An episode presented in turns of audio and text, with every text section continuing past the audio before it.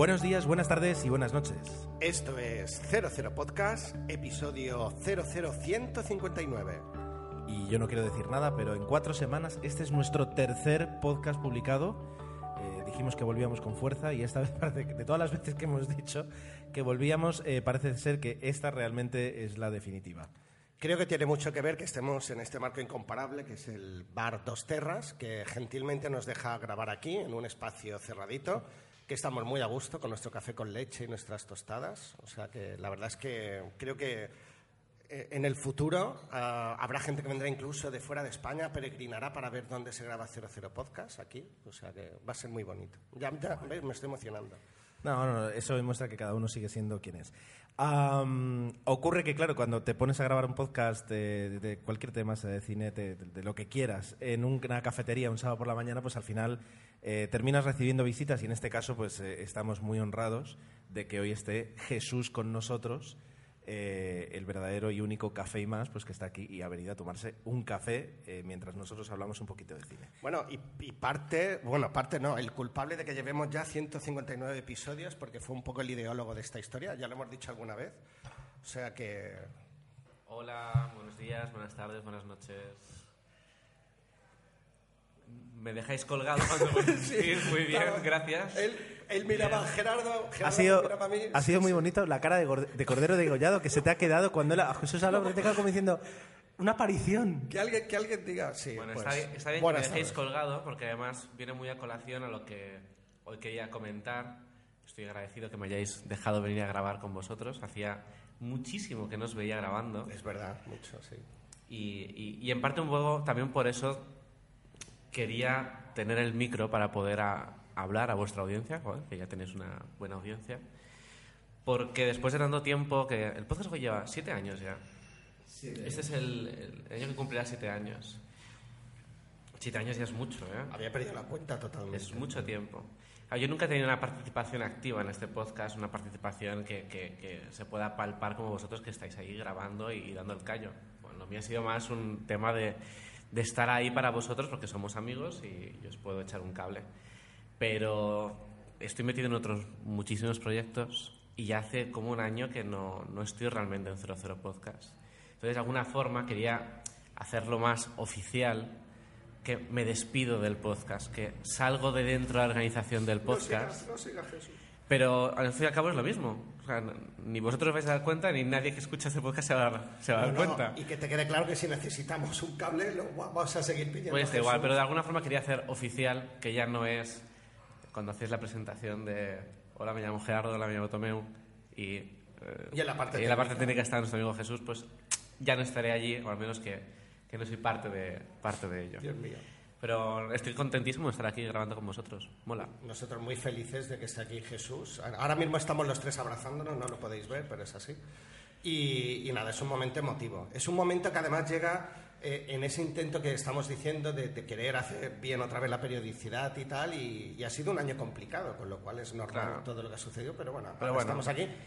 Eh, dejemos de chuparnos las pollas, como diría Tarantino. Muy ¿eh? bien, hay una, un guiño cinéfilo como debe ser. Y hablemos de cine, que además hay un montón de películas. Yo últimamente ya te- me, me he vuelto a enamorar del cine. He estado también el último año que casi no he visto cine.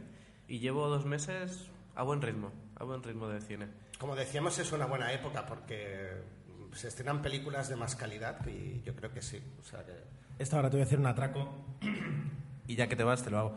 Cuéntanos al menos una película que te haya impresionado. Hola, ¿qué más? Bueno, la que más. Últimamente he visto un par de películas guays. La, la que más me impresionó, más me ha transmitido es La Gran Belleza. Un personaje brutal, brutal, brutal, brutal. La verdad es que salí... Es muy particular, hablando con amigos que no están muy acostumbrados al cine. De hecho, una de mis mejores amigas me insultó y todo por decir que no, no entendió nada de la película. Anda. Y decía, pues es que tú no amas la sensibilidad, no amas el, el amor en el cine, no sé, es, es una película preciosa. Hay un par de diálogos que son espectaculares y no solo los diálogos, sino que la, la película, no sé cómo la produjeron o si el que la dirigió y el que la pensó, el que la produjo es el mismo, pero la, la cantidad de ubicaciones diferentes que tiene y ubicaciones muy especiales tiene una, un valor de rodaje espectacular. ¿Ya solo por eso me... ¿Está rodada en Roma o Sí, parte? en Roma, en Roma. Está rodada en Roma y todos querríamos vivir en el ático en el que vive el personaje principal. Ahí, ahí me salió un... Ah, la- cuando salió la imagen de dónde estaba ubicado ese, la vivienda del personaje principal. No, la película tiene muchísimo cariño, muchísimo, muchísimo cariño. Muy bien, muy bien. Pues es curioso, lo mencioné la otra vez así de pasada, pero eh, nuestros amigos Adri y Ramón Rey en su podcast, esta peli ya la he visto, eh, había una totalmente diferenciación. A Ramón Rey llamaba la película y Adri totalmente la denostaba. Entonces, fijaos que, que esa, eso que, que tú estás diciendo se ha producido en muchísima gente. Adri, me decepcionas. Qué fuerte. No tengo nada más que decir. No, pobrecilla. Dicho esto, yo eh, luego hablaremos un poquito más de la Sí, peli. la Yo- retomamos yo la he traído, la he traído en mi quincena y de todas formas soy más de la opinión de Jesús. Es verdad que, y además lo comenté, me, me la recomendó Jesús y, y ya la vi pues con, con- con algo de cariño y realmente, eh, además a mí me ha hecho reencontrarme con el italiano. Hacía mucho tiempo que no veía cine italiano y, y- y lo he podido disfrutar.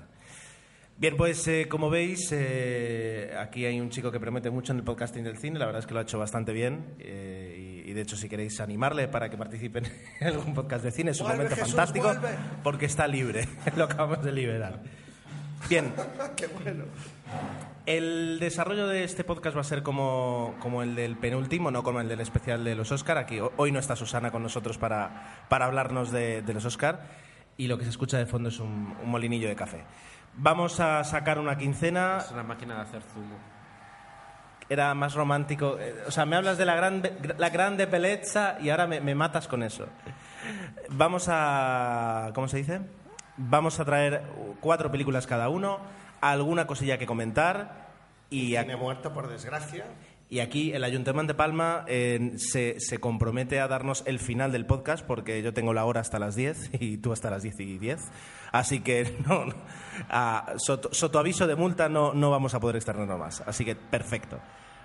Hacemos una pausa y empezamos con la quincena.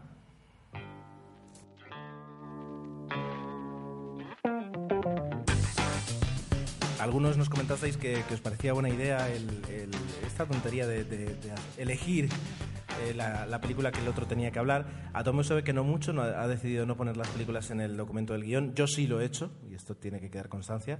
Así que no puedo elegir las O sea películas. que yo no estoy viendo tu guion y tú tien- estás viendo mi iPad con, donde Claro, pero yo ya sé, películas. yo ya sé cua- de cuál vas a hablar. Claro, porque lo que es, a ver, espera. Vi- Vivir es fácil.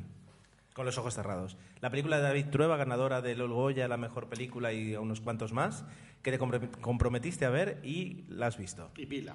Y Vila, además es la, la que he visto más recientemente, concretamente ayer por la noche, con lo cual la tengo muy, muy fresquita. ¿Y qué tal? Y la verdad es que está muy bien. La- ¿Fuiste al cine? o te- eh, No, ya están en DVD. Ah, ya están. En Flamante. Sí, esto ha sido casi una carrera meteórica. Se estrena, ganan los Goya, se reestrena y ahora acaba de salir prácticamente hace unos días en DVD, con lo cual todo, todo ha venido rodado. Pues nada, es verdad que es una, es una gran película, es una gran interpretación de Javier Cámara. La verdad es que, mm, además, el guion es muy interesante, está basada en hechos reales y es un profesor pues, que enseña ah, inglés en, en una época donde la, la dictadura estaba en pleno apogeo, la dictadura de Franco. Y, y nada, juega un poquito pues, con, con esa época, el, el hecho de, de- de soñar despierto, ¿no? de este señor que da clases uh, utilizando letras de John Lennon o, o de los Beatles y decide un día uh, ir a ver a, a John Lennon a Almería porque sabe que está rodando una película. ¿no? Entonces, es un poco un, un himno a lo mejor a- al sueño, a la libertad y una, es una... Iba a decir una road movie, no, pero el coche tiene un papel importante en la película. Eh, al final, eh, todo, Adquiere un sentido. todo adquiere un sentido. Bueno, es que estaba pensando que me estaba quedando muy patatera la, la- la crítica, pero igualmente lo que yo quería transmitir es que me gustó bastante la película, está bien hecha, pero quizás esperaba un plus más.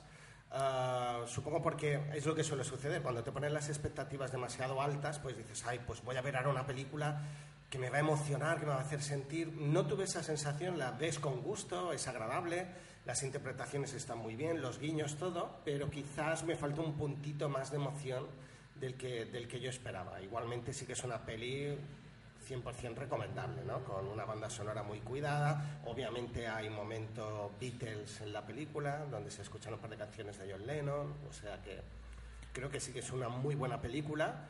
Y no sé si merecedora de, de los Goyas o no, bueno, teniendo Os- en cuenta... O sea, no, no estás convencido de que haya sido la mejor película estrenada. Exactamente, exactamente. Tampoco he visto todas las que formaban parte de la terna, con lo cual, por ejemplo, eh, como era 15 años de un día, creo que me emocionó más que esta película, con lo cual yo la pondría por encima, pero por lo que me transmitió a mí, luego está todo lo que pueda ir de fondo. Y bueno, la ambientación de la película y un poco la época que recrea, eso sí que está muy bien hecho, con pocas cosas, pero que realmente sí que, que quedan en el pego perfectamente. ¿Y Javier Cámara me- merece el, el Goya? Pues es una interpretación muy amable, muy buena, pero que tampoco es un alarde de... Me sabe mal porque seguramente están escuchando el podcast que sí, que lo haces bien, pero que no, no, no tampoco le veo... O sea que Sí. es, es un poquito ya como ocurre con los Oscars, ¿no? Que a veces se, le- se dan, se dan premios, Tal vagada, sí. se dan premios por, por cansancio o por, por repetición. O no, exacto, porque cansancio no, porque ya le tocaba, tenía varias nominaciones. Es una interpretación muy bonita, pero que tampoco es, vamos, que... Vale, vale. Bueno, bueno, interesante. ¿Tú tienes abierto el documento del guion para elegir la película de la que quieres que yo hable? Eh, me pides que lo ponga aquí. La- bueno, di primera, segunda, tercera o cuarta. Pues la tercera mismo. Pues la tercera es La Grande Bellezza, justamente. Ah, eh, pues mira. Película, película que comentaba Jesús, que mm, quise ver antes de los, de los Oscar para, bueno, al menos tener alguna película presente en esa gala, eh, revisionada y, y con, con algún criterio. Y mm, debo decir que me, sor- me sorprendió mucho por el estilo, es decir, lo que cuenta Jesús. Es decir, es una película que eh, entiendo que mucha gente no haya entendido o que mucha gente a que, a que a mucha gente no le haya gustado porque no es una historia convencional no son no trata de de contarte una historia eh, Igualmente no acabo de entender, claro, supongo que cuando lo vea lo entenderé, pero ¿en qué sentido? O sea, no, no es lineal, ¿no? Deduzco que no se cuenta una historia. sí sí sí o sea lo que te cuentan es lineal lo voy a decir así a ver si Jesús tal no te cuenta una historia presente lo que te está contando es el presente de una historia pasada Dios, voy a llorar.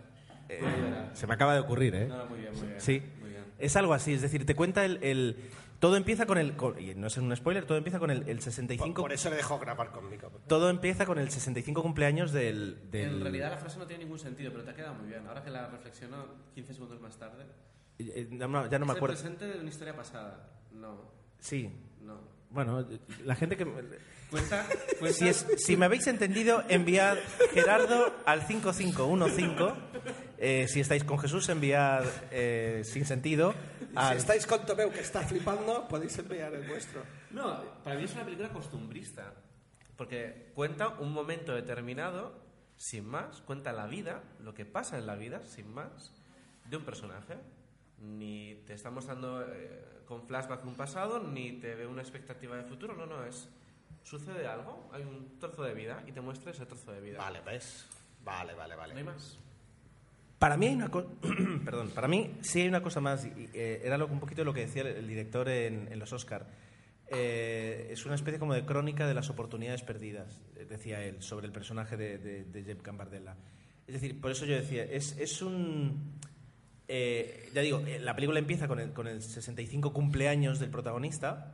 Entonces es un poquito como, como, esta es la vida que tengo, esto es lo que me ocurre a mí, es verdad lo que dice Jesús. Pero claro, sin no ninguna... a través de flashbacks, sino... No, no, no, no, no, vale. no. Y tampoco sin ninguna ambición moralista, ni de dar una moraleja, ni de, de crear un- una reflexión, ni de cambiar las cosas. Es decir, lo que le ocurre al personaje en la película no, no, no, no va a cambiar su vida ni intenta que lo cambie. Simplemente te cuentan lo que es su vida en, Sumando las dos opiniones, sí que ahora creo que entiendo por dónde. en el día a día. Igualmente es una peli que, que hay que ver, es, es difícil de explicar. Si me dicen de qué va, Vale. A mí me gusta porque en cuanto a cine, a lo que te muestra, sí que es muy bella la película. En cuanto a imágenes, hay tan, tanto diferente que ver que no sé, es, es bella, es bonita. Pues merece la pena si te gusta el cine darle la oportunidad No, no. y, y. Además con esta es la primera película que hacía mucho tiempo que fui a ver sin ver, sin saber absolutamente nada de la película. No sabía nada, ni había visto el cartel ni res. Me suelo fiar mucho de, de Natalie, de mi novia, que cuando dice, está un... me hace tilín. Damos fe, damos fe. Y tiene muy buen ojo y me senté y disfruté. Porque me, me dejé meter en la película con lo que me querían contar y, y estuvo muy bien. Sí, Bueno, sí. me, me voy a intentar comprometer, son 15 días, pero para, para ver si la puedo ver para de cara al siguiente podcast. Ya me digo, han entrado más ganas todavía. son todos, además, todos los, los, eh, secundarios, los, de los personajes de reparto, son todos muy interesantes y todos están construidos de una forma que juegan muy bien con respecto al, protagonista que alguien decía, dice, es ya uno de los personajes míticos del cine, que es el personaje de Jeb, Cam- Jeb Gambardella. Y, ciertamente es un personaje con muchísimo, muchísimo carisma que está fantásticamente interpretado por Tony, eh, y ahora voy a sacar el apellido que no me acuerdo, ¿de acuerdo? Combina todo. Y luego tiene momentos que no tienen nada que ver con, con lo que está sucediendo, unos momentos de fiesta, etcétera, etcétera. Reúne, reúne una combinación extraña eh, y por eso digo normal. Tony Servillo es el actor. Normal que no todo el mundo le guste, pero, pero mm, si se ve con, con- con la calma y con, con la curiosidad tal vez con la que dice Jesús que fue, ¿no? Es decir, el, el a, ver qué, a ver qué me cuentan, qué me descubren, creo que puede, puede ser un- un- una gran hora y media o una creo que dura casi dos horas, pues un gran rato para, para disfrutar del cine. Muy Dicho esto, eh, Muy bien. debo darte a ti, Tomeo ahora el, el testigo. bien. Bueno, pues elige tú mismo. A ver, ¿eh? Nebraska, Harold Ramis. Al, al encuentro de mis- el del señor Banks, que esta la tengo por ver, tenía muchas ganas y todavía no la he visto. Bueno, pues eh, la película fui a verla con, con mi mujer y mi hija mayor, de 11 años, y, y el resultado es que nos gustó a los tres. Nos cuenta un poco la historia de... ¿Qué hicisteis con la otra hija? eh, estaba, tenía un cumpleaños. Ah, vale. Y vimos la oportunidad de decir, pues mira. Además fue, eh, me hizo ilusión especialmente por una chorrada, pero era el día del estreno y hacía años que no iba a ver la peli el día del estreno. Entonces me sentí diciendo, mira, estoy viendo una película y, y se estrena hoy. Es, esa sensación de joven yo la disfrutaba mucho, el ir a ver. Además, Juana Mar y yo, mi mujer, teníamos técnicas que sabíamos que si íbamos a determinado cine y a determinada hora, aunque fuera un peliculón, no habría demasiada cola. Entonces la podíamos ver perfectamente. O sea que eso es una técnica que ya, ya no recuerdo, pero bueno. Bueno, volviendo a la realidad, la película nos cuenta pues, la historia de la autora de Mary Poppins y cómo, de alguna manera, tiene que eh, Disney, Walt Disney, el, el auténtico y genuino, quiere comprar los Perdón. derechos de autor de la novena. Eh, Es Tom Hanks, ¿eh? No es el- no es el- prota aquí es verdad, y, y ella es Emma Thompson, con lo cual vale. no sabemos si sabes Es una película, no es un documental. Continúa, continúa. Con lo cual, no es un documental. Ay, ves Jesús, esto va a ser así, pues bueno. Vete un poquito. Ahora, ahora estarás solo. ¿eh? Dios mío, sí, porque antes cuando grabábamos en Artífices oíamos la voz de Jesús, basta, dale, no, pero ahora Y no, ni no sabéis la cantidad de veces que hemos parado de grabar porque le aparecía escandalizado por la puerta y nos decía, a ver, Gerardo, repite, Córtalo, lo, que, repite lo que has dicho. Eh, y estas cosas, pues claro, ya no pasan y se ha notado también en la calidad del podcast. Sí. Ay, en, e- en ese aspecto sí que estabas en el podcast. Sí, no, Pablo, el, el problema Como el tacañón. ¿no? En todas las horas que nos han publicado. de las grabaciones eh, vamos a ir a peor, eso está claro, pero bueno. Venga, eh, cuenta, Bueno, cuéntame. Pues Salvando a Mr. Van nos cuenta esa relación entre Walt Disney y la autora de, de Mary Poppins, en que él pues, quiere comprar los derechos de autor, entonces deciden traerla a los estudios y empezar, ah, le empiezan a contar un poco eh, el argumento de la película, las escenas donde ella va a, opinar. Entonces el personaje de ella es de una gruñona que no quiere vender los derechos. Para ella es muy importante esta historia. De hecho, la película va contándonos un poco el origen de la novela a través de flashbacks, ¿no? En la, en la que si tú sumas dos y dos, pues entiendes perfectamente de dónde sale la historia. Y, y es esto. La- pero está muy divertido porque es el contraste de ella. La verdad es que el personaje, entre comillas, está muy manido, ¿no? Es un- una persona pues Ya. que que es totalmente intolerante a todo, todo el mundo le cae mal y que eh, cuando llega allí pues sufre un pequeño, un ligero cambio, poco a poco, ¿no? Es, pero la película está entretenida para la niña mayor, mi hija mayor, eh, le gustó porque es verdad que es muy distendida, es más melodrama que drama, evidentemente, entonces...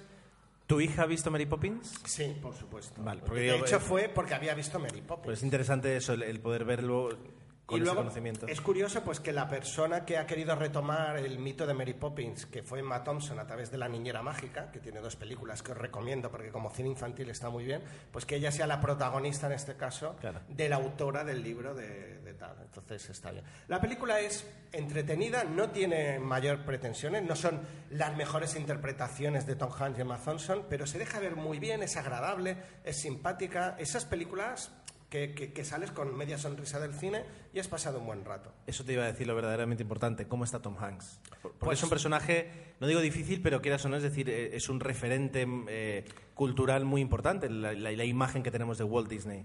Pues te diría que, que es totalmente, es una interpretación totalmente neutra, porque de hecho la protagonista es ella y él interviene, es que no le veo una, eh, o sea, no había una vocación de, de- generar que el personaje de Walt Disney tuviera cierta relevancia en la película.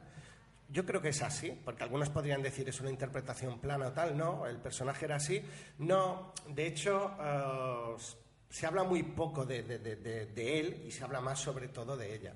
Entonces es más un secundario con más peso en la película realmente que, que, que- que- que querer contar ¿no? la historia de Walt Disney. En este caso no, supongo que el biopic de, de él nos llegará más adelante. Perfecto, perfecto. Que se podía confundir quizás ¿no? con un poco de biopic, pero en este caso no, está totalmente centrado en, el, Es que en es, esta historia. es lo que te iba a decir. eh, en el tráiler aparece, o sea, da la sensación que Tom Hanks va a tener un peso importante en, todo el- en toda la historia. Es decir, que va a ser un poquito un, due- un dueto de, de. Exactamente, no llega a ser un duelo interpretativo. Aquí es verdad que el 80% de la película es ella. Y la verdad es que está muy bien. No, no, perfecto, perfecto. Bueno, eh, interesante, eh, me la apunto para verla. Me toca a mí mi segunda película. Pues la primera. La primera es American Hustle, lo digo así, Hustle, Eh, o como se llamó aquí, La Gran Estafa Americana. Bien, tenía ganas de oír hablar de ella porque... Eh, yo he visto pues eh, críticas de todo tipo en, en Twitter. Perdona que te interrumpa. Sí. A mí el tráiler, así como hay otros tráilers que te atraen, a mí no me atrajo nada. Encontré que iba a ser un poco plomiza la película. Bueno, la película, ah, desde mi punto de vista, no ha cumplido las expectativas. Es decir, sobre todo porque en- en- durante meses lo que, lo que se vendió en los trailers que yo iba viendo es ah, Amy Adams, eh, Christian Bale, Eh, Jennifer sí. Lawrence y Bradley Cooper y eh, Jeremy Renner, ¿no? Es decir, como diciendo un gran reparto. No quería hacerlo, pero lo tengo que hacer para contarme una historia, no voy a decir parecida, pero para meterme en ese mundo o para que yo disfrute con ese mundo, hay una película del 96 espectacular que se llama Casino, que es, es brutal.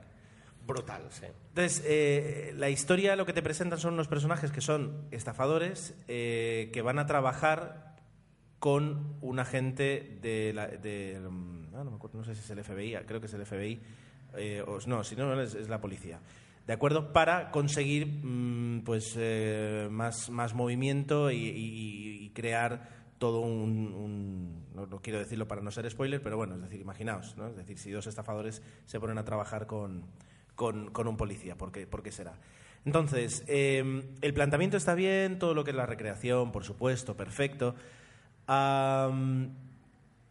Pero me da la sensación, y fíjate que, claro, es decir, nominados al Oscar, Bradley Cooper, eh, Amy Adams, Christian Bale y Jennifer Lawrence. El único que, que no fue nominado fue, fue eh, Jeremy Renner, pero es verdad que tiene un papel bastante secundario, es decir, no, no, no aparece, o sea, aparecerá como mucho en 10-15 minutos de la película, nada más, ¿de acuerdo? Luego todo es el resto.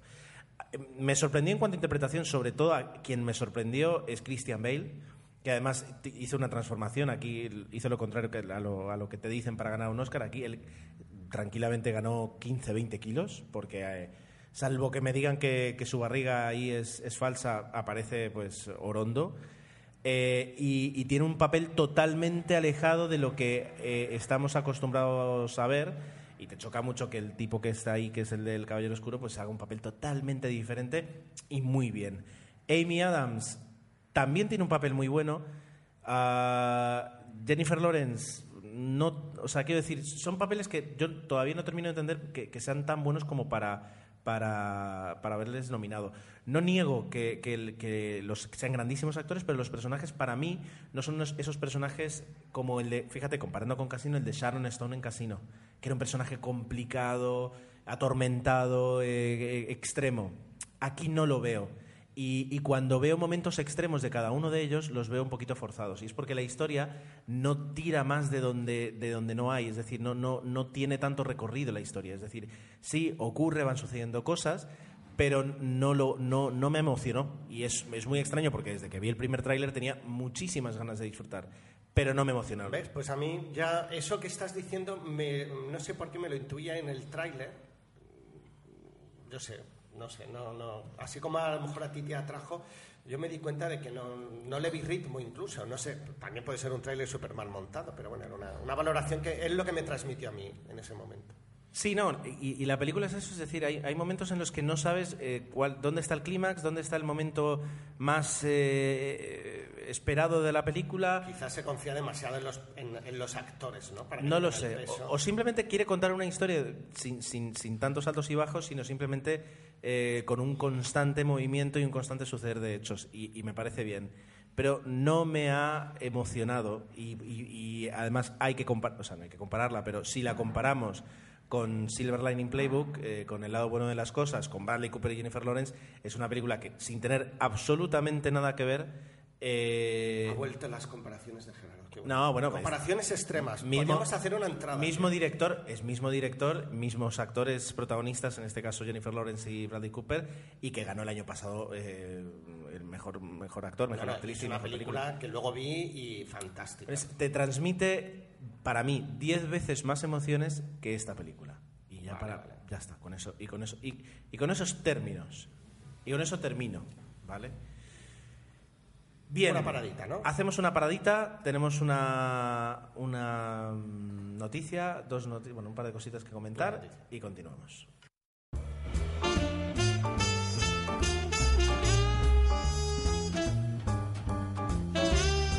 Nos gusta rescatar de vez en cuando alguna, alguna noticia. Ya sabéis que no somos un podcast para dar noticias de cine porque ya hay muchos que lo hacen y tenemos internet y es imposible estar al día de algo que, eh, un podcast que aparece cada 15 días y que a lo mejor escucháis dentro de X, pero bueno, siempre eh, nos gusta destacar alguna. En este caso, vuelve la fiesta del cine y es llamativo pues que hayan pasado tan poquitos meses del anterior y, realmente se han dado cuenta de que aquí eh, hay un filón, ¿no? Los cines, si vuelven a repetir esto es porque la- las, las veces que lo hacen funciona y el público eh, responde bien. En este caso vuelve el 31 de marzo, el 1 y 2 de abril con las entradas a precio de 2,90. ¿Qué ha ocurrido desde la última vez? Eh, bueno, yo ahora tengo la, la suerte de colaborar en Palma con algún cine y se han dado cuenta de que realmente... Ah, mira, Ahora vas de importante. No, no, no voy a decir la marca.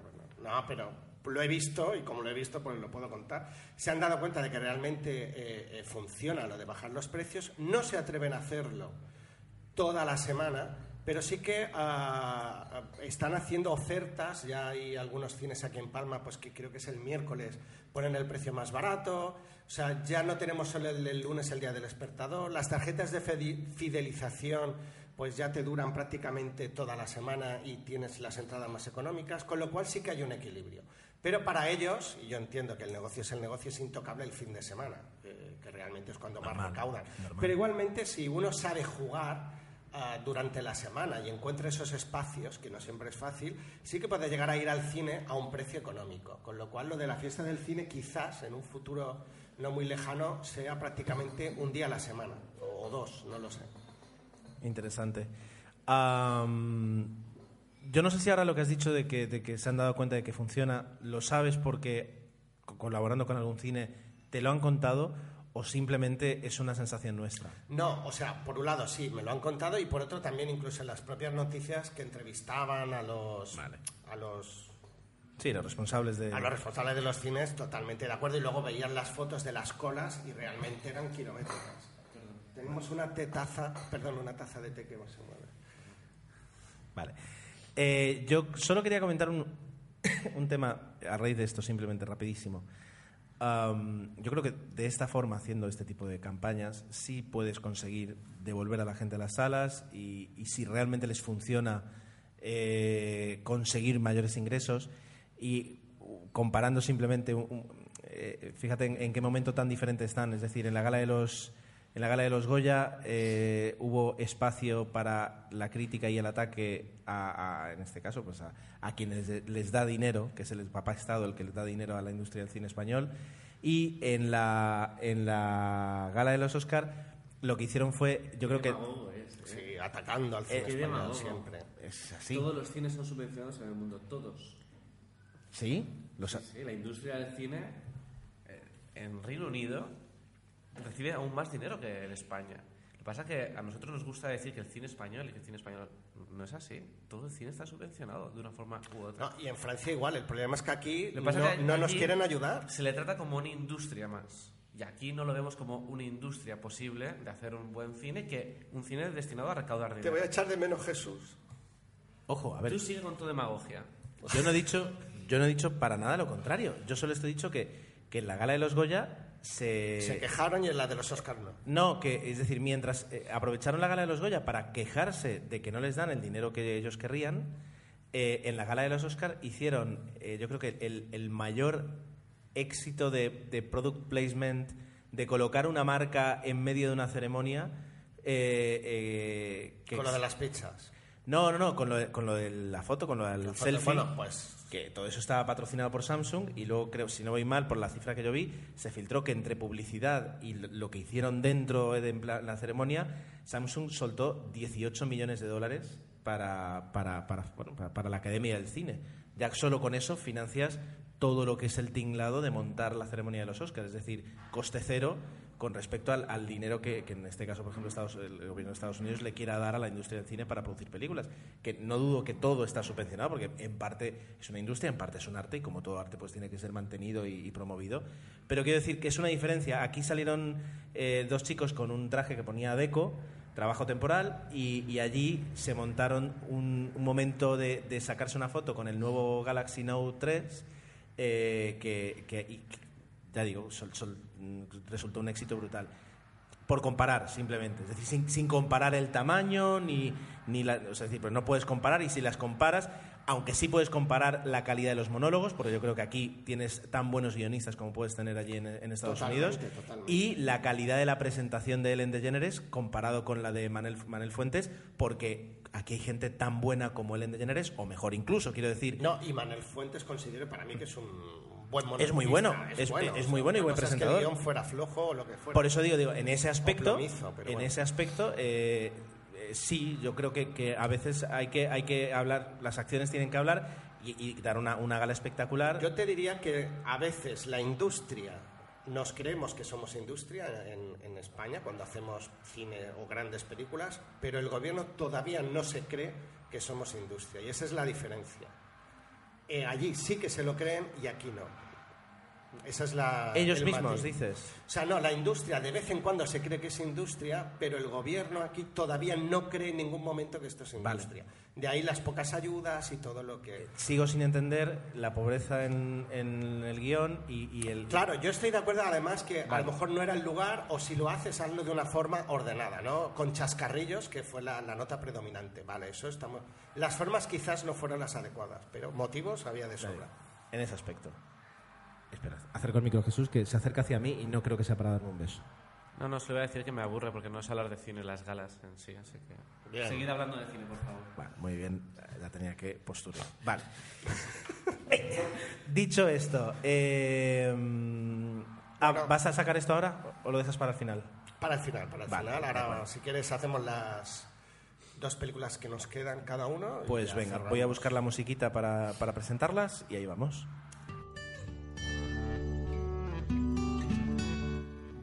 He decidido continuar yo en lugar de darle pie a Tomeu. eh, Me parece bien. para cambiar el orden. Así que has dicho la 1 y la 3, pues te quedan la 2 y la 4. Pues la cuatro. La 4, una película de miedo. Gerardo viendo películas de miedo, ¿qué es lo que ha cambiado? Pues no lo sé, pero eh, la vi enterita y al menos me sirve como, como excusa para presentarla aquí. Me la tragué entera, ¿no? Eso lo has dicho tú, jamás lo he dicho yo. Ah, Sinister, una película del 2012 de Ethan Hawke y algunos, Ah, sí. algunos secundarios que no vienen al caso. ¿vale? Pero sobre todo de Ethan Hawke. Pues no da mucho miedo esta, Gerardo.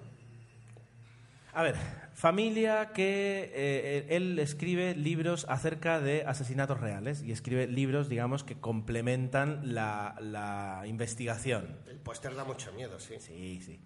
Vale, pues resulta que, eh, sin decírselo a la familia, porque cree que no es importante, eh, va a un nuevo pueblo a investigar un crimen que sucedió hace poco y no se le ocurre otra cosa que alquilar la casa donde esa familia fue asesinada. Que, que está escrita por Stephen King, porque pa- parece un, Bueno. un, un guion Y de Stephen King. yo me, me voy a parar en lo próximo que voy a decir. Eh, cuando llegan y hacen la mudanza, eh, sube al trastero y se encuentra una caja con un proyector de 8 milímetros y unas cuantas cintas que van a empezar a dar el pie para no solo eso, sino toda una cadena de asesinatos que ha habido anteriormente. Esto, es decir, lo, lo que más me divirtió fue sobre todo las escenas en 8 milímetros, porque es brutal cómo funciona la mente humana. Es decir, si tú me das un vídeo en alta definición de lo que está sucediendo, tengo tanta información, mi cerebro tiene tanta información que la procesa bien, pero si me pones un 8 milímetros que aporta una pobreza brutal de, información visual, eh, mi cerebro va, va a tener miedo o, o va a temer lo que va a ver. Y aquí es con lo que juegan, es decir, esas imágenes en 8 milímetros están bastante bien hechas para que sean macabras, ¿de acuerdo? Eh, y, y al principio de la película, lo primero de la película es ves cómo matan a la familia. Y esa escena, la verdad es que la ves justo al inicio de la película y ah, te choca un poquito. Por el resto, me recordó por qué veo tan pocas películas de miedo. No tienen eh, recursos, es decir, utilizan los mismos recursos que se utilizaban en 1900 Yo creo que es y pico. verdad, eso sí. Eh, yo me pasé, no es que quisiera trolear la película, pero era en plan, si estás viendo algo raro de noche en casa, enciende la luz del pasillo. No camines en la oscuridad. Enciende la... No la encendían. Cosas así, tonterías, que hacen que yo no pueda... eh, no digo enamorarme. realmente. No me gusta el género, porque es que utilizan el- lo típico, el sonido, el sustito, el, eh, te piensas que va a pasar algo, pero no, es en el siguiente giro cuando ocurre. eh, los niños siempre dan miedo si, si, si hacen cosas raras, etcétera, etcétera, etcétera, etcétera. No sé por qué Ethan Hawke se mete en estos proyectos, como, bueno, le habrán pagado bien, lo Mejor que sea. guion tenía mejor pinta. Yo igualmente creo que eh, los podcasts no publicados, los incunables, eh, estuve hablando varias veces. Al final no sé si hemos publicado alguno donde aparece esto, pero eh, Una cabaña en el bosque es una de estas películas que se estrenó hace poco y es un juego de, de cine de terror que juega con todos estos guiños, lo que tú dices, ¿no? Esas Ya, pero- escenas y tal.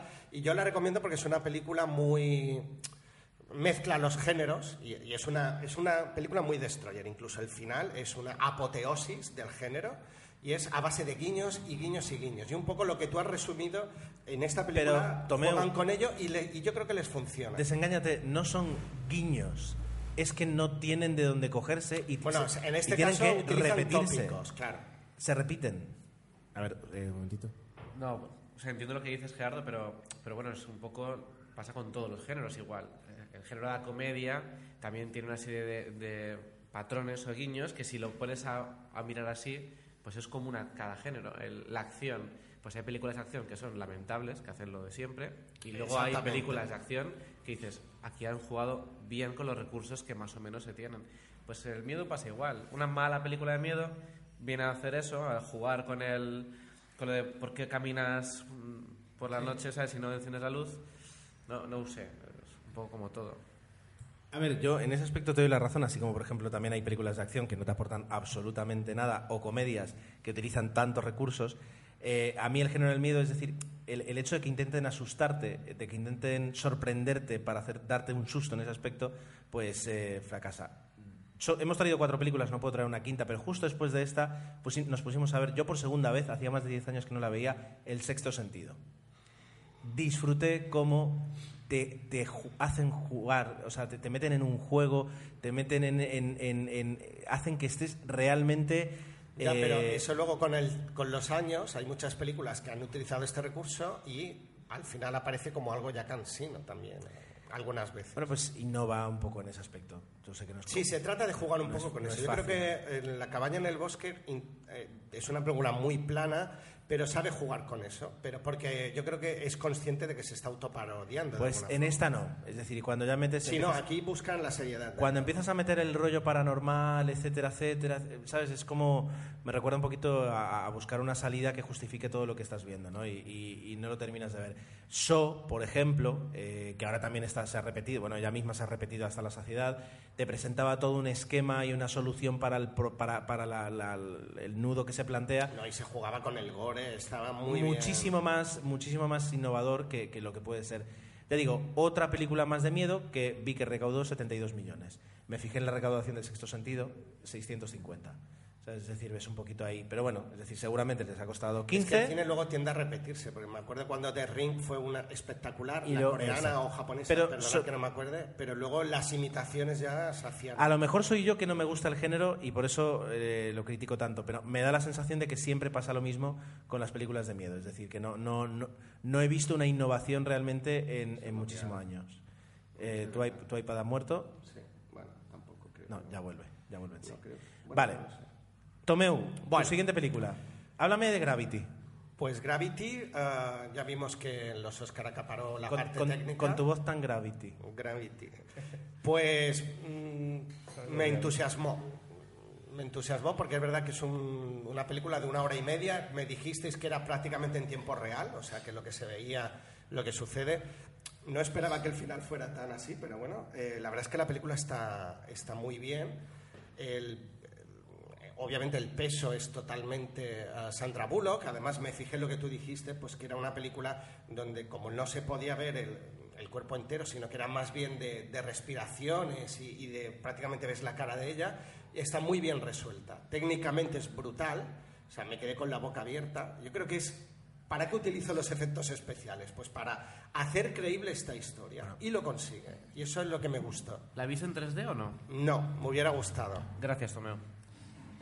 Se ha reestrenado, No, no, pero me hubiera gustado porque Se hablaban de que estaba muy bien. se ha reestrenado en 3D y, y yo estoy pensando hacerme una sesión nocturna e ir a verla en 3D. Por lo que dije, eh, usan todo lo que desarrolló, o sea, eh, Cuarón ha utilizado todo lo que desarrolló James Cameron para Avatar, es decir, es la tecnología de tal. Si, si algo merece ver la pena en 3D es con la tecnología de, de James Cameron este tipo de películas. Es decir, que simplemente no te ponen una planta delante y otra detrás, sino que puede jugar con todo, en ese aspecto. Habéis perdido mi apoyo. Bueno, eh, No, no acepto el 3D en el cine. No lo acepto. me, parece, me parece muy bien. Hemos perdido, no, no podemos Continúa. acabar así nuestra relación. ¿Cómo, Jesús. cómo es? Continúa con tu, con, con tu discurso demagógico. Continúa. A ver, no, yo estoy al, bueno, al 99,9 con Jesús, que ¿Cómo? el 3D, 99,9, que el 3D al final me he dado cuenta que no aportaba a la película, incluso iría más lejos, que la, la, la empobrecía. He visto películas eh, Totalmente. Por ejemplo, Toy Story 3, que era prácticamente una peli oscura cuando tiene que ser una peli alegre, colorista. Totalmente. Eso es verdad. Pero pensando en Gravity, o por ejemplo, a mí sí que me impresionó Avatar en 3D. También es verdad que debía ser la primera película que veía en un 3D de estas características. Vale. Lamentable, Pero- es como, como, no sé, que te hagan jueguecitos de cristales y luces, como jugar a ver arcoiris con un... Con un Qué fuerte. esto- para mí es lo mismo. Al final es un efecto óptico más y no aporta absolutamente nada a lo que es el cine. Lo que pretende es meterte más en la historia. No sé, en el caso de Gravity quizás sí que puede tener cierto Mira. sentido, no lo sé, pero... Yo lo voy a resumir así. Eh, No, bueno, Sí, sí, sí. Perdona que, que me he metido en el debate y para nada, no, Gravity, no. Y que yo no soy defensor del 3D para nada. ¿eh? no, no, no lo somos, no lo somos. Además queda poco y... Solo quiero decir que, que así como me... Yo, yo no, no la vi en el cine, la vi en casa y, y dos Sí, yo es que personas... la vi en casa dos personas me criticaron mucho y me dijeron, tienes que verla en el cine eh, eh, porque... Así como muchas veces nos Sí. dicen, no, si la ves en el cine, en este caso es porque aporta más espectacularidad.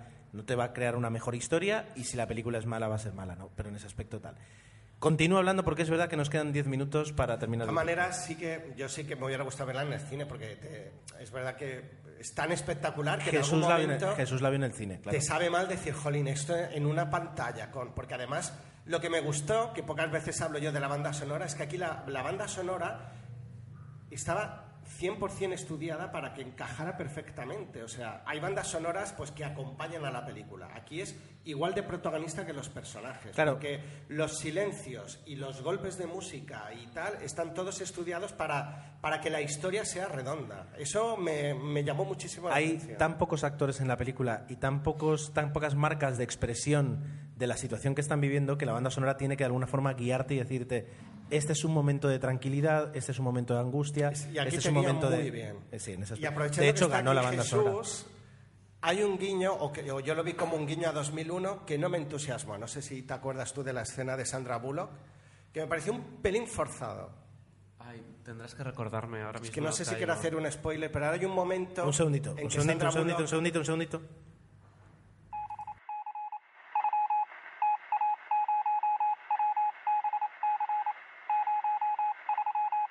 Continúa. Ya, ya está, ya hemos hecho el Sí, spoiler. le hemos hecho. Bueno, eh, la idea me, me pareció a mí un homenaje. Es un momento en que Sandra Bullock está en, en una especie de cámara. No explico más para no, no desvelar. Lo- y, y me pareció un homenaje hacia 2001 que lo vi un pelín forzado. Dije, "Uy, no sé yo. Pero bueno, igualmente la película tiene cuerpo propio, ¿no? Eh, nos cuenta muy bien lo que nos quiere.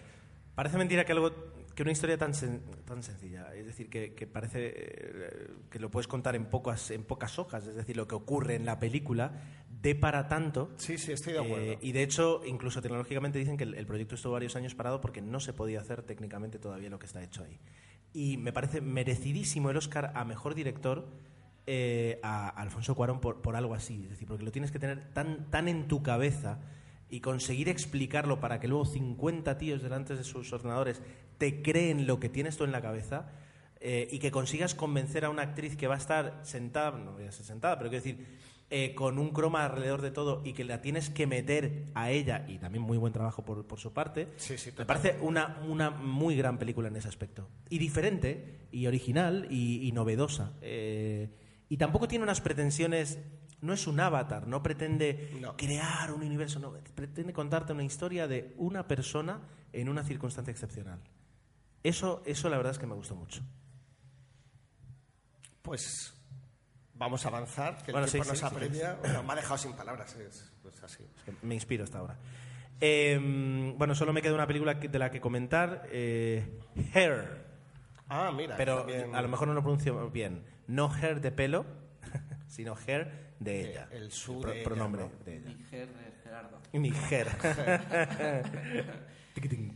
es verdad, podría ser mi película. Bueno, igual. Película protagonizada por Joaquín Phoenix eh, y por ahí bueno pues ves a, a Amy Adams también y escuchas a Scarlett Johansson Se iba a decir, y la voz. y la voz que aquellos que la hayáis Pe- visto Perdona que os interrumpa, ¿los dos la habéis visto en versión original? Por supuesto. por supuesto Bien. Es que claro, son películas que Por supuesto. son películas que Odio el 3D y veo cine subtitulado. Postureo. ala. Llevo una camisa de cuadros, por si os interesa.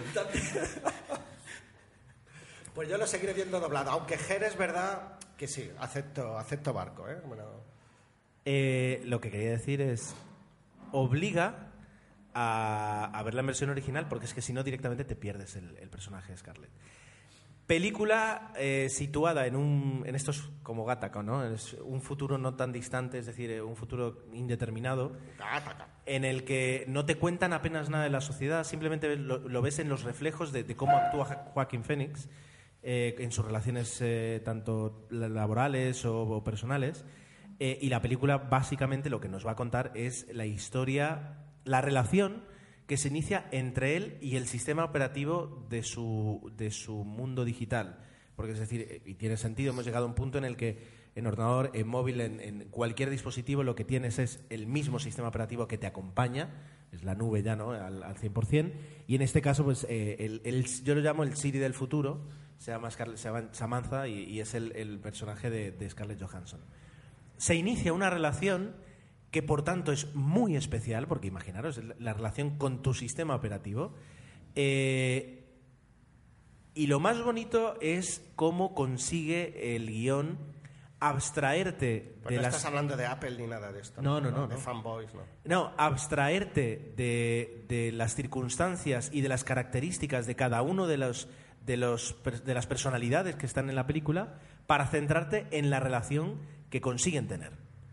Y eso es muy bonito. Es decir, hay un momento en el que puedes cerrar los ojos y te olvidas de quién es una persona y quién es una máquina. Es que a mí te me, abs- cos- te me metes cuesta ver eso. En el tráiler me costaba verlo. Supongo que cuando ves la película sí que te consigue meter. Son dos actorazos, es decir, Joaquín Phoenix lo hace estupendamente, me gusta mucho, y la voz de Scarlett Johansson es preciosa, es decir, y, y transmite muchísimo la voz de, de- de Scarlett Johansson. A mí- es una peli que me, que me gustó mucho. El género de ciencia ficción es, es mi preferido. Y, y esto, me gusta la comparación que has hecho con Gattaca, porque no caí en compararla. Viene a ser eso, es ciencia ficción. Te plantean una situación que todavía no es real, es ficción, pero con mucha ciencia, algo que, que puede llegar a ser real. Y, y, eh, conocidos míos les pareció una peli moña, porque al fin y al cabo parece una historia de amor, pero al final es una, relación, es una historia, una reflexión muy profunda sobre la, sobre la sociedad y sobre las relaciones humanas. Y, y ese futuro, que yo me lo creo bastante, que va a suceder, esa relación, podemos tener una relación más o menos real con una máquina, deja de ser auténtico lo que nosotros sentimos porque sea una máquina. Eh, es, es profunda la peli y parece tonta, pero, pero a mí me, encantó el- esa reflexión que me, que me llevó a hacer. Aparte, ahora un comentario bastante banal. En, cuanto a vestuario y en cuanto a lo que es la decoración de la película, está súper, muy bien elaborada, sin estridencias de futuro. Hacen un- un- una elaboración, una evolución de lo que es la ropa actual que está, está currado. No sé si estaba nominado a, a Oscars en este sentido, pues me llamó la atención. El rojo veo que predomina, al menos en, el, en cuanto al póster, que yo le, veía un sentido, ¿no? Esto debía estar buscado por algo. pero- El diseño de producción, la verdad es que estaba... Y, y Mucho tono pastel en toda la película. cinematografía, no me acuerdo, no, dirección artística. eso. Direccional. Ah, el otro día le hice a Jesús un, un comentario que, que infravaloró, infravaloró totalmente. Eh, el que si aquí eh, Scarlett Johansson hubiera sido una persona de carne y hueso, la, la película no tiene el más mínimo interés en el aspecto de la relación que se junta entre ellos. El hecho de que no sea una persona es lo que dice Jesús, te da- le da todo el, el- el aspecto El matiz, y claro, lo que, claro. lo que a mí me hizo reflexionar muchísimo. Es decir, desde el día en que Apple, lo tenía que decir, presenta No, Siri, ¿Ves? Apple presenta Siri y lo que te dice es, cuando interactúes con tu teléfono, dile, eh, Siri, buenos días, ¿qué tengo que hacer hoy? ¿Qué tengo en mi agenda? Cuando te dice, háblale como a una persona, es cuando abren la puerta de decir, ¿hasta qué punto eh, el, aparato nos va a responder? Y, Siri, Google Now, etcétera, te ofrecen respuestas cada vez más humanas eh, y, por eso se abre esa puerta y, aquí se hace un- simplemente una reflexión y como película ya digo, como ciencia ficción es bonita y como romance eh, también convence, es decir, y, puedes disfrutar de, la relación que tienen ellos dos durante toda la película y además disfrutar mucho incluso del final. Tiene un muy buen final, es decir, termina, mm, cierra, eh, es un final, El final no me convenció.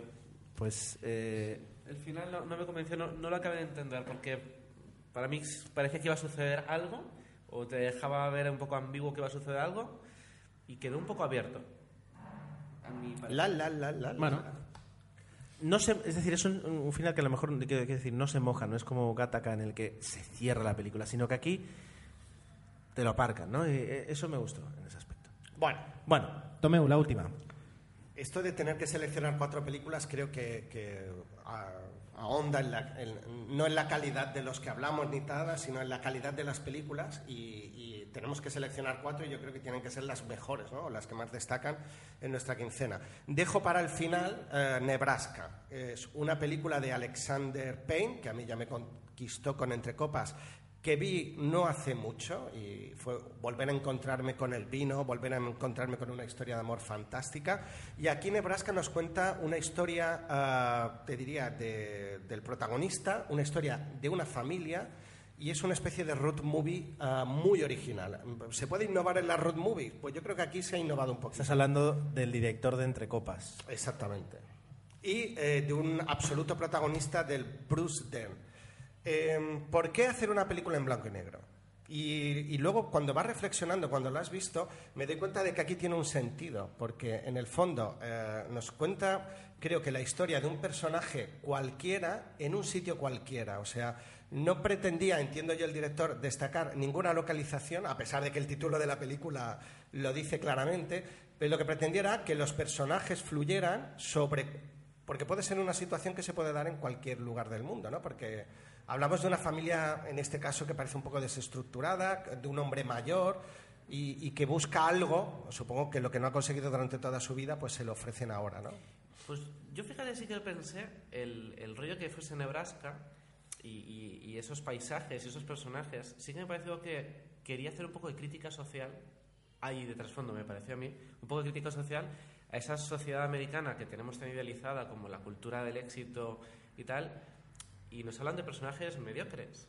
Gente que no llega a sus sueños, que de hecho diseña mal sus sueños, fracasa mucho en sus vidas, y, y eso es La América. España profunda que teníamos aquí. Pues la América profunda, Sí. totalmente. De hecho, hay, hay un par de personajes, los hermanos de.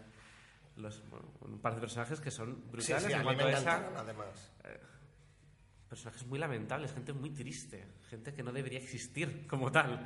Además, son personajes que te causan eh, simpatía y antipatía a la vez, porque a mí el personaje de la madre eh, es, es, te diría que el 80% de repelencia total, pero sin embargo tiene un momento en la película glorioso en el que, es que es eso, es que es una película que, que tiene sus momentos, eh, te cuesta eh, empatizar al final con toda la familia, pero luego te das cuenta que hay un sentido a todo y que, y que las familias son así, no, todo es bonito ni todo es agradable, o- o lo puedes ver de que la mayor parte es desagradable, pero que detrás hay algo, hay sentimientos, hay emociones que el personaje principal obviamente pues sabe transmitir eh, muy bien, ¿no? Él, él- él se transforma en el protagonista de la película, la manera de andar, de hablar, de mirar y la verdad es que a mí me convenció bastante, me lo pasé muy A bien. mí toda la peli me encantó, lo que no me gustó es el final. Y no Sí, puedo, no puedo claro, decir no- no nada, pero- nada. Pero no me pareció un final coherente a- al tipo de personajes, al tipo de historia que estábamos contando. Al final, pero bueno. La Sí, peli, sí. otra vez me senté en el cine sin saber absolutamente nada de ella y disfruté como un enano. Sí, no, está muy bien. La verdad es que mm, este director normalmente pues nos acaba regalando un- una gran película, en este caso una gran interpretación que no tuvo premio, pero bueno, que en el fondo creo que pasará, ya la ponen como ejemplo ¿no? de lo que sería eh, un modelo de interpretación. Muy bien, pues con esto terminamos las quincenas. Eh, a mí se me acaba la hora en este momento, así que voy a hacer un silencio ahora mismo para que Tomeo pueda hablar del cine muerto. El cine muerto con tu Fiol.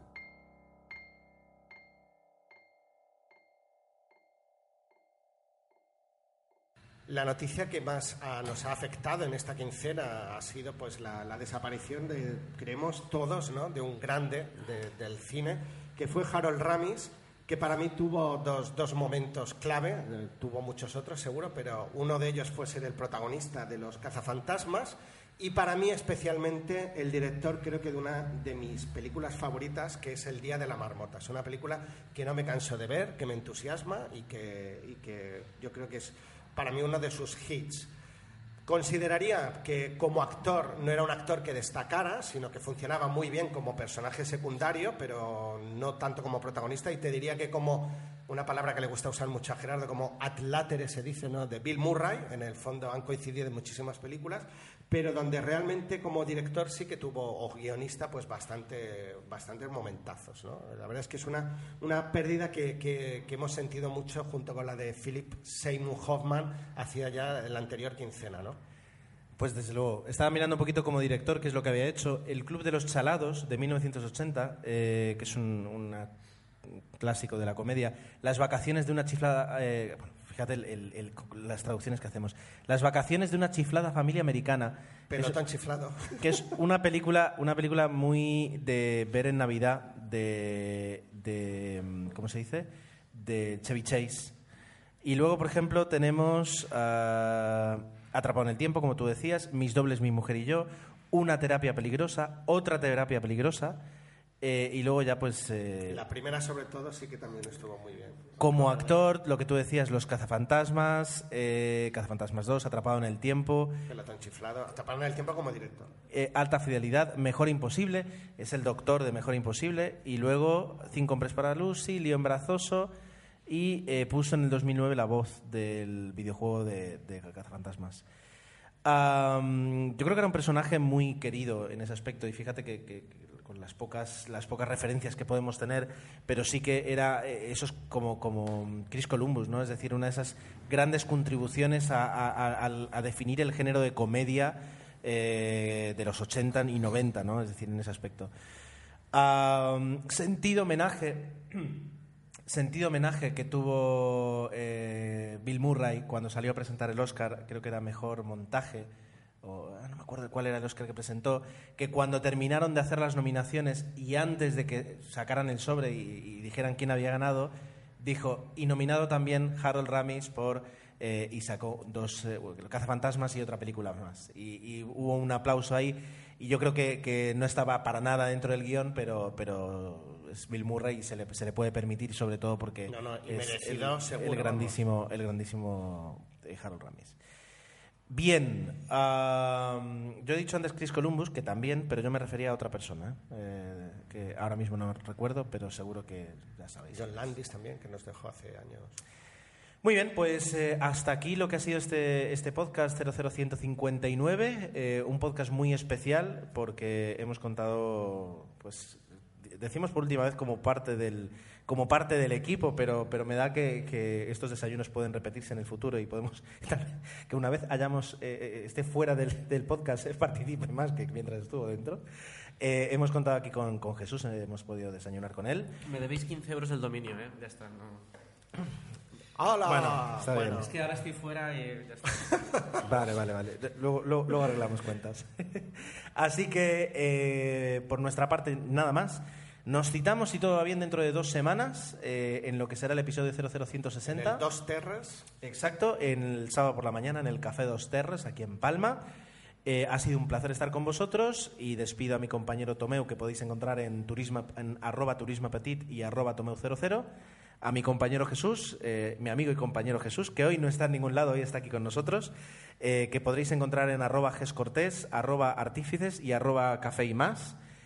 Eh, y eh, pues, veo aquí la predisposición de Tomeu de despedirme a mí. Estaba, cuando te calles, diré pues que también podéis encontrar a, arroba ger7 y no sé si tienes alguna arroba plaza confirmada o algo No, así. ahora mismo así con fuerza no. Así Bueno, que- pues arroba 00 podcast, Correcto. realmente.